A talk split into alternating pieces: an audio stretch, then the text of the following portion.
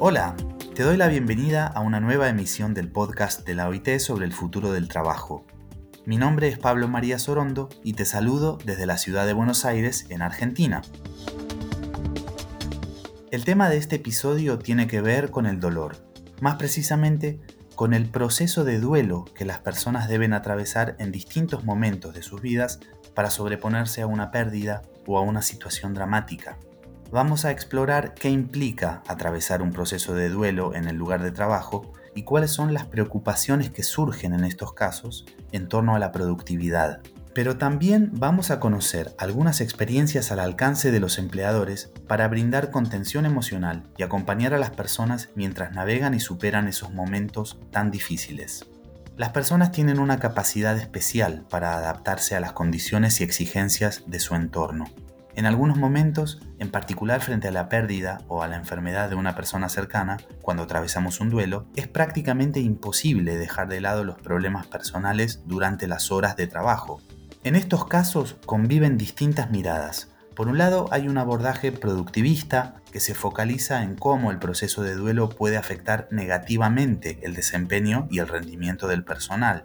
Pero también hay otro enfoque, más caracterizado por la empatía, que busca comprender y acompañar a las personas durante sus procesos de duelo. Sobre esto vamos a conversar con Sebastián Henao, un joven emprendedor colombiano, cofundador y CEO de Global Work, una empresa que brinda servicios a otras empresas para agilizar los procesos de gestión del talento. La compañía de Sebastián implementa distintas innovaciones no solo para aumentar la eficiencia de los servicios que ofrecen, sino porque además se propone romper el paradigma que estructura los mecanismos tradicionales de selección y contratación de personal. Y como parte de este desafío, Global Work incorpora la contención emocional y el acompañamiento a las personas como parte de una estrategia de bienestar integral en el trabajo. Sebastián, bienvenido y muchas gracias por acompañarnos en el podcast de la OIT. Hola Pablo, muchas gracias a ti y a la OIT por esta invitación. Feliz de conversar hoy. Gracias Sebastián. Bueno, vamos a comenzar eh, y para eso voy a pedirte que nos cuentes cómo fue el inicio de la empresa, cómo era también entonces tu situación personal y por qué incorporaron en, en la propuesta la idea de brindar apoyo y contención emocional.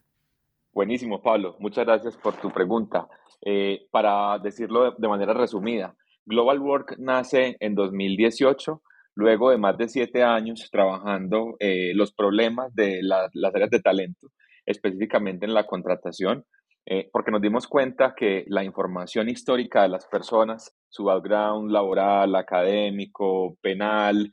su información familiar, estaba por completamente descentralizada y era, y era necesario tener herramientas que permitieran tomar decisiones muy rápido para los equipos de selección, pues se tomaban reprocesos, sobrecostos y lo peor de todo, eh, mala toma de decisiones. Así que entendiendo ese problema, decidimos construir Global Work para ayudarle a esos equipos de selección a tomar decisiones confiables en la contratación. Eh, tuvimos un crecimiento acelerado interesantísimo y cuando llega la pandemia específicamente, veníamos creciendo en tres países y aprendiendo mucho del proceso de contratación, pues llega la pandemia y lo primero que se para en las empresas pues es específicamente esa parte de, la contratación. Y en ese momento nosotros ya con esos clientes que habíamos construido, incluso antes de pensar en cómo vender más, aunque la compañía digamos que tuvo un stop muy fuerte, nos pusimos a pensar fue en cómo ayudar cómo hacer en ese momento para estar ahí con esos clientes que ya venían trabajando con nosotros. Me refiero a compañías que tienen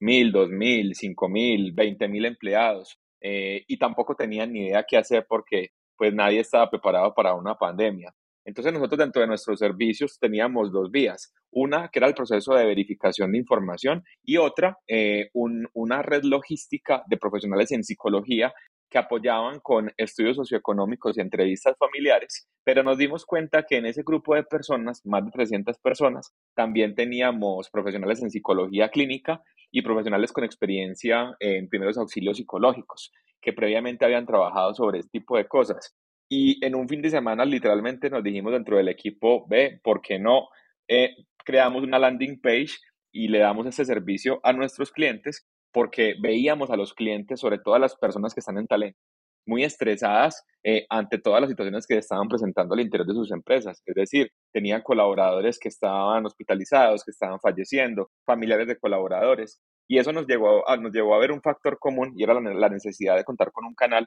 que le permitiera a esas compañías eh, tener un acercamiento más humano y profesional frente a estos casos. Así que en cuestión de un fin de semana lanzamos una línea de bienestar emocional que se llamaba App Global Work, algo así, eh, y fue muy interesante lo que pasó porque en cuestión de tres meses estábamos atendiendo a personas y empresas de más de cinco países y aprendiendo un montón. Y básicamente en ese aprendizaje nos dimos cuenta que las compañías no están preparadas y de hecho no están diseñadas para escuchar a sus equipos de trabajo. Es decir, una compañía tiene un equipo de selección o de bienestar que brinda estrategias para que las personas estén bien dentro de su ambiente laboral pero de, puertas del trabajo para afuera, es decir, en las vidas personales, pues es muy poca la interacción que tienen las empresas con las personas. Y la realidad es que es, es casi imposible desligar a una persona de su vida laboral con su vida personal. Así que vimos que si construíamos un canal en el que pudiéramos acompañar el día a día de esos colaboradores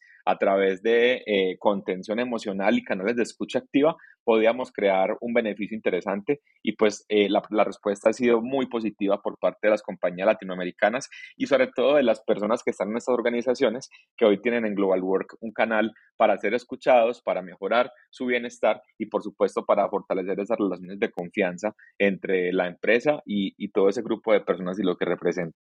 Sebastián, dijiste una serie de palabras clave que en algunos casos no, no voy a poder eh, evitar volver sobre ellas eh, para que profundicemos. Por ejemplo, te referiste a la, pandemia, que es un tema, bueno, que claramente redefinió las lógicas y, eh, y las organizaciones laborales. Em, en ese aspecto, me gustaría preguntarte, en el contexto de la pandemia,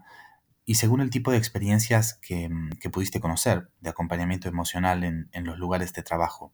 bueno, ¿qué beneficios trajeron tanto a, las eh, y los trabajadores en sí mismos, pero también a las empresas que decidieron apostar por este tipo de servicio? Buenísimo, Pablo. Eh, es una pregunta muy importante y sobre todo porque al interior de Global Work, cuando decidimos continuar con este proceso de bienestar emocional, surgían muchas preguntas porque nosotros veníamos trabajando en el proceso de contratación, en la verificación de información entonces, eh, nuestros mismos colaboradores, aliados, clientes, inversionistas nos preguntaban, bueno, pero ¿qué, ¿qué similitud hay entre contratación y bienestar? Y la realidad es que mirando hacia adentro, nosotros, todo lo que hemos construido siempre estuvo en función de ayudarle al equipo de selección, incluso más que al colaborador. Entonces, en una primera instancia, vemos que a través de bienestar emocional teníamos un canal en el que no solamente le proveíamos información y, perdón, no solamente le proveíamos acompañamiento a los colaboradores, sino que le permitíamos tener una interacción más cercana a las áreas de bienestar para entender mejor cuáles son sus problemas, cuáles son las situaciones que los colaboradores están teniendo al interior, por qué están abrumados o qué situaciones familiares los está llevando a tener una serie de problemas. Obviamente todo esto es confidencial, es decir,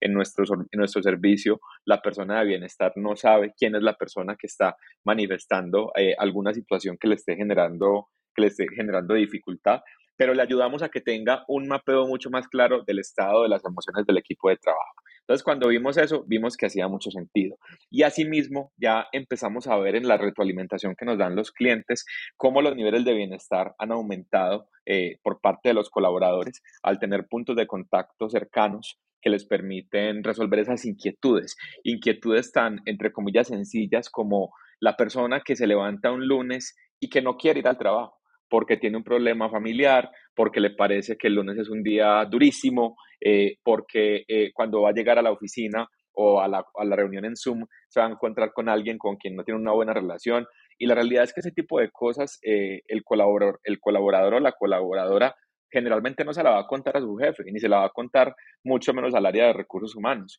y menos en un contexto de una compañía de 15 mil empleados, 20 mil empleados. Entonces, tener un canal cercano que le permita a las personas poder hablar de esas dinámicas que pasan en el día a día, tiene un componente muy ganador y es que le permite a la persona sentir ese apoyo, un apoyo imparcial, pero que está ahí para él, y eso definitivamente eh, tiene injerencia ya no solamente en el bienestar de la persona, sino en la marca empleadora, porque entonces las compañías que prestan estas soluciones son compañías más amigas, más cercanas, compañías que no están solamente en función de la relación laboral, sino que también se están dando cuenta que para poder crecer y fortalecerse en el tiempo, deben poner en el centro de la conversación el desarrollo de las personas que están al interior. Y ese desarrollo no solamente está ligado a la formación de habilidades para, para aumentar el rendimiento, sino a la intersección de las habilidades con el bienestar, con las condiciones familiares que tienen las personas. Hoy más que nunca es importante para las empresas entender el contexto familiar y social de sus colaboradores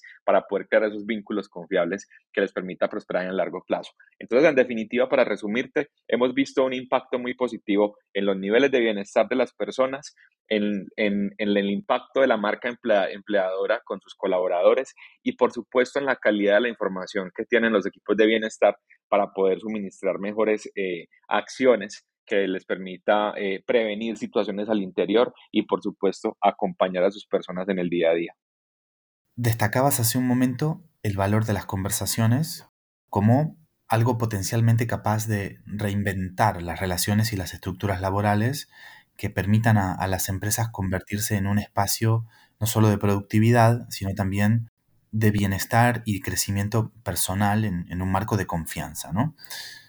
¿Podrías profundizar un poco sobre esta manera eh, de entender a las conversaciones como una herramienta que está a disposición de los empleadores para promover el bienestar em, de los colaboradores y las colaboradoras en el contexto de trabajo?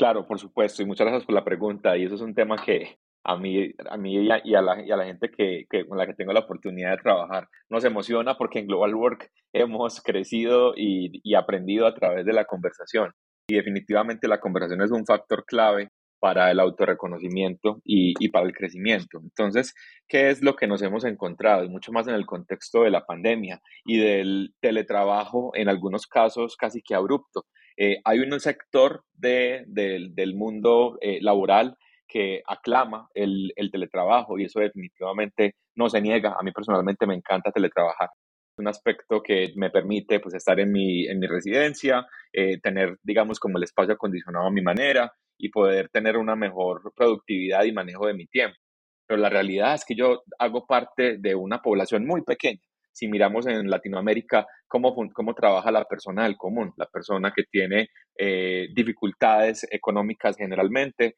que no cuenta con un espacio amplio para el trabajo y por supuesto que en su dinámica social tiene, tiene diversas situaciones pues complejas. Entonces con eso nosotros nos encontramos que para muchas personas el teletrabajo fue un factor antes de mayor aislamiento un espacio en el que ya no estaba ni siquiera el compañero de al lado para poder conversar ya no te podías encontrar con esas personas que compartían tu, autobús o tu taxi o tu medio de transporte, ya no tenías la oportunidad de celebrar ese cumpleaños de ese colaborador, más allá de una ICAR que puede llegar por un canal de comunicación y definitivamente eso va empezando a hacer estragos y sin contar con las situaciones que tienen las personas en su vida familiar y personal, los problemas eh, asociados a las relaciones de pareja, con los hijos, con los padres, tantas dinámicas que cualquier persona puede tener. Entonces ahí nosotros nos encontramos que definitivamente tener un canal en el que la persona pueda levantar la mano, conversar con alguien que simplemente está ahí para escuchar sobre lo que la persona quiere hablar, me quiero desahogar, me siento inconforme con esto, no me gusta esta otra situación, o por el contrario, hoy estoy muy feliz y no tengo con quién hablarlo porque vivo solo o porque mi pareja falleció de COVID hace, hace seis meses, que también nos ha sucedido. Encontramos en esto un factor primordial para poder fortalecer el bienestar de las personas, porque definitivamente a través de la socialización y, de la, y, y, del acercamiento profesional sobre esas dinámicas eh, emocionales, permite que uno pueda tener un mejor contexto para poder aumentar su asertividad y su capacidad tanto de trabajo como de relacionamiento con los demás. Entonces encontramos en la conversación un factor determinante. Y otro factor clave para asociar a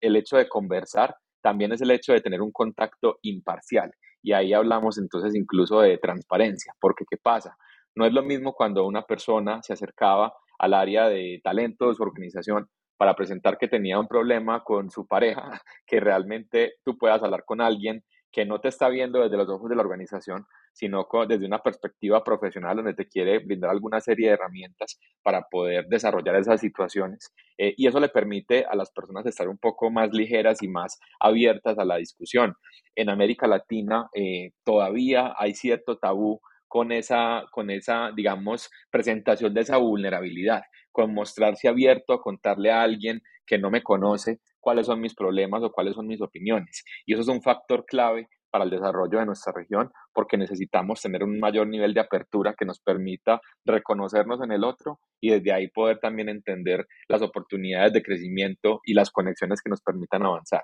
Entonces la conversación en este proceso ha sido clave. Nosotros los servicios que presentamos en bienestar emocional básicamente están en tres vías. Es una app en la que la persona puede acceder a tres soluciones. Una primera solución es un espacio de, de conversación virtual prácticamente un chat donde tú te conectas y tienes contacto inmediato con un profesional que te va a acompañar para, para que le digas lo que consideres y el profesional te escucha. Posterior a eso, hay un espacio de agendamiento ya como tal de una, digamos, de una, de un acompañamiento psicológico en el que el profesional se va a reunir contigo con videollamada y vamos a tener una conversación ya de 45 minutos, una hora para entender con mayor detenimiento las situaciones. Y hay otro espacio muy interesante que es un canal de desahogo o una línea de desahogo donde buscamos que la persona manifieste sus opiniones, percepciones, sentimientos frente a la relación que tienen con sus jefes, con sus colaboradores, eh, con la compañía en general. Esto digamos que sí está mucho más anclado a la dinámica corporativa o empresarial y es para que también los equipos de bienestar puedan tener esos insumos y entender pues cuál es la percepción que tiene la gente sobre lo que pasa en la organización. Entonces de esa forma buscamos promover la conversación a través de un acompañamiento profesional que le permita a las personas reconocerse, ser vulnerables y asimismo eh, abrir, abrir su contexto para que sigan creciendo y desarrollando sus habilidades e intereses. En estos días se habla mucho de construir una nueva normalidad que además de ser nueva, que sea mejor. Entonces, me interesa consultarte, Sebastián, si te imaginas un futuro del trabajo en el que las empresas excluyan este tipo de servicios de eh, acompañamiento emocional.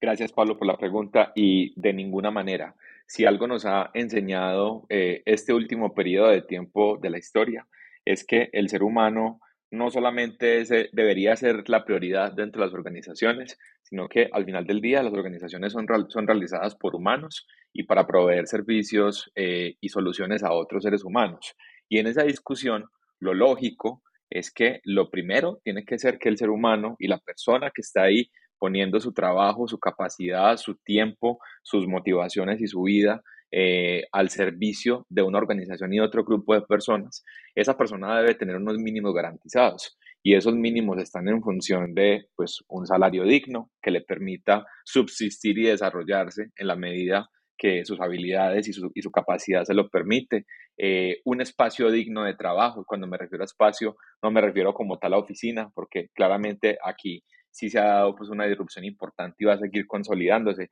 pero cuando nos referimos a un espacio digno, nos referimos a, a, un lugar en el que hay unas personas acordes, en el que hay unos canales de, de comunicación afines, en el que la persona es bienvenida, no solamente por sus habilidades, sino por el simple hecho de ser ser humano. Eso es determinante. Y asimismo, el reconocimiento que hoy las empresas están logrando entender y es que la persona no es simplemente la persona que acabó de llegar con sus habilidades, sino que la persona viene con una historia de vida, una historia que en, algunas, en algunos aspectos no dependió de esa persona como tal lo que está trayendo acá. Me refiero con eso a sus problemáticas, a sus, a, sus situaciones familiares y sociales que, que fueron parte de su contexto y que lo trajeron a la mesa y las compañías tienen que entender eso por dos cosas. Primero, porque es muy importante, porque entre, entre, la empresa más pueda eh, hacerse eh, un conocimiento de cuáles son las fortalezas y debilidades de la persona, con mayor medida va a poder ser asertivo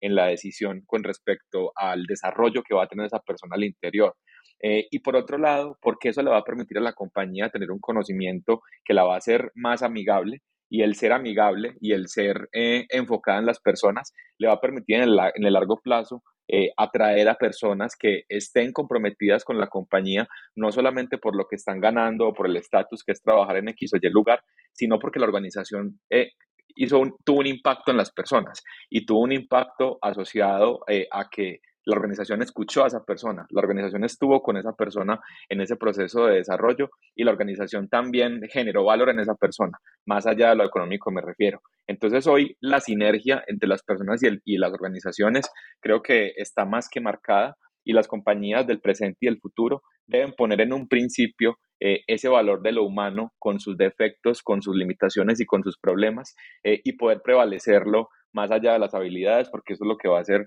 que las empresas prosperen en el largo plazo y por supuesto que las personas también puedan seguir construyendo con calidad y con, y con convicción soluciones para, el desarrollo de las sociedades, de las empresas eh, y de los próximos seres humanos que lleguen también a, a desarrollarse en la vida laboral. Desde la ciudad de Medellín, en Colombia, escuchábamos a Sebastián Henao, el CEO de la empresa Global Work, una empresa que claramente se propone poner a las personas en el centro de las políticas. Muchas gracias Sebastián por tu participación. Pablo, a ti muchas gracias y un saludo a todos y todas. Nos vemos. Para más información sobre este y otros temas, visita el sitio web de la OIT en www.ilo.org. Muchísimas gracias por habernos acompañado en un nuevo episodio del podcast de la OIT sobre el futuro del trabajo. Hasta la próxima.